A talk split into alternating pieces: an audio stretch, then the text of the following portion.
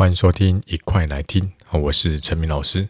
好，那前几天呢，我在我的 IG 线动呢，哈，po 了一些消息，哈，是有关于我购买其他老师的这个线上课程或者是讲义，然后送给我自己的学生，哦，比如说呢，我买了高军老师的这个分科测验的数甲笔记，好，送给有买我线上课程的学生。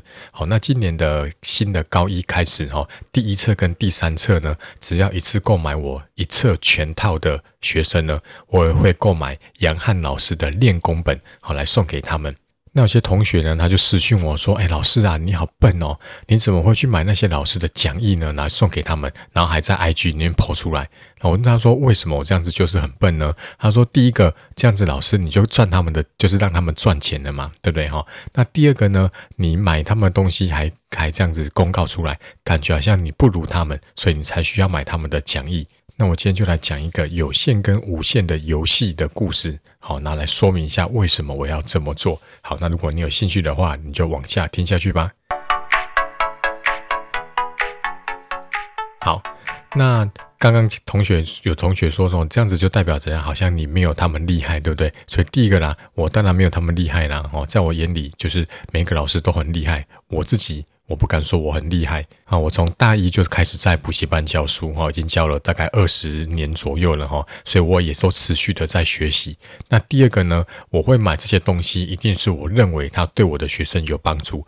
那有帮助的话呢，我当然是希望他们越来越好。好，所以今天来讲一下有线跟无线的游戏是什么意思哦。假设你把人生哦看的是在玩一场游戏的话呢哈，如果你把它看成是有线的游戏，那就很简单，因为它就一定会有一个。规则，然后就循着这个规则，然后开始去玩这个游戏，然后最后呢，就在终点的时候呢，获得一个成就，好，可能是一个头衔啊，或者是打败那个大魔王。OK，可是呢，如果你选择是玩一个无限游戏的话呢，你要做的事情刚好跟前面刚刚好相反，就是你只要去不断的去创造一个新的规则，然后呢，一直去持续的探索，才能够继续玩下去。举例来说啦，有限游戏好像是哦，今天班上诶，这学校举办了班级杯的篮球赛，OK，那比赛开始了，然后就开始打打打，然后这个裁判哨音一响。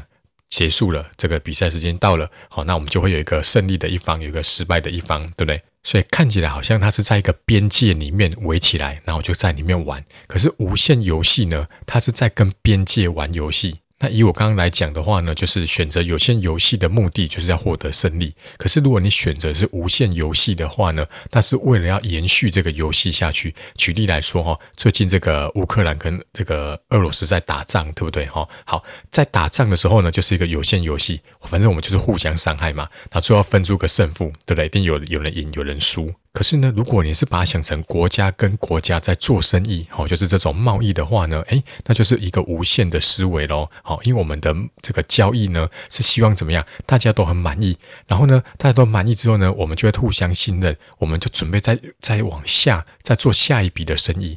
所以人跟人哦也是一样哦，刚刚是国家跟国家嘛，对，人跟人也是一样嘛。如果今天呢，人跟人之间是竞争，好，比如说你把你隔壁同学视成是视为是一个竞争对手的话呢，那你就进入一个有限有限游戏的思维了。那你就要开始拼命的怎么样跟他比赛，然后目的是要把它分出一个胜负出来。那如果今天反过来哦，你跟你隔壁同学，你把它想成是一个合作关系的话呢，那就进入一个无限的游戏了哈。因为我们要互相讲资源，互相怎么样子信任。我们的目的呢是要继续合作下去。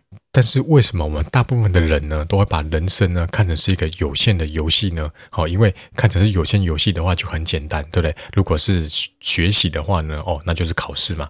然后这个这个考试时间一到，那就开始就开始写考卷，写完就有分数出来，然后就分出胜负了。好，那如果你把这个事业呢，就当成是在爬楼梯，对吧？你进入到这个公司就开始爬，对不对？然后呢，这个看接下来就是看这个谁爬得比较高，薪水领得比较多，对不对？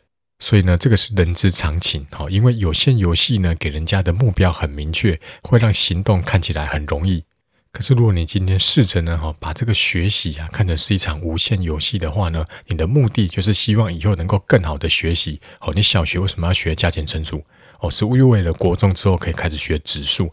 国中把指数学好，到高中呢，你学对数就容易了。所以呢，你就是以前的学这些加减乘除，是为了以后呢能够更简单的去学习更高深的数学。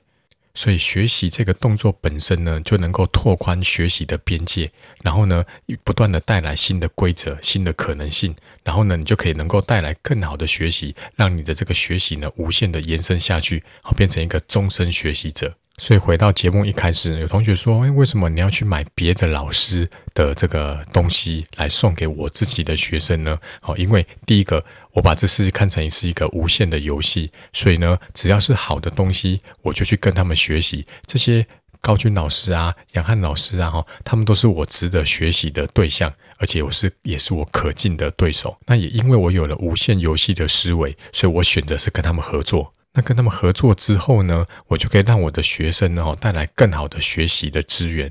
所以呢，我希望呢，这些很棒的资源呢，能帮助我的学生，好让我的学生呢，不是在苦苦追求好成绩，而是呢，这些好成绩呢，是被他们创造出来的。所以我必须提供他们很有利的资源以及工具。所以呢，最后我下个结论呢，哈，就是呢，哈，虽然考试呢，哈，不管是学测或者是分科测验，好，它终究是一个有限的游戏。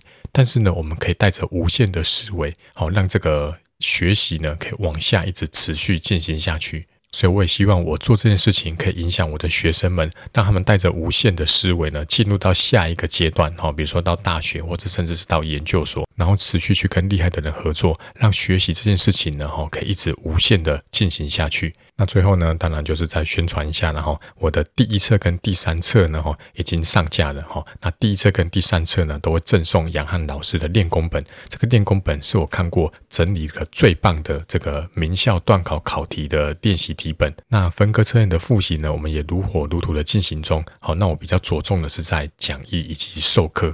那我觉得笔记的部分呢，高俊老师整理的很棒，所以我就买他的讲义，买他的笔记，送给这个我的线上课程的同学。那一一二呢，哈，最新学测的复习课程呢，哈，应该也会在四月推出了。好，那有兴趣的同学呢，欢迎关注我的 IG 啦。好，那么明天再见，拜拜。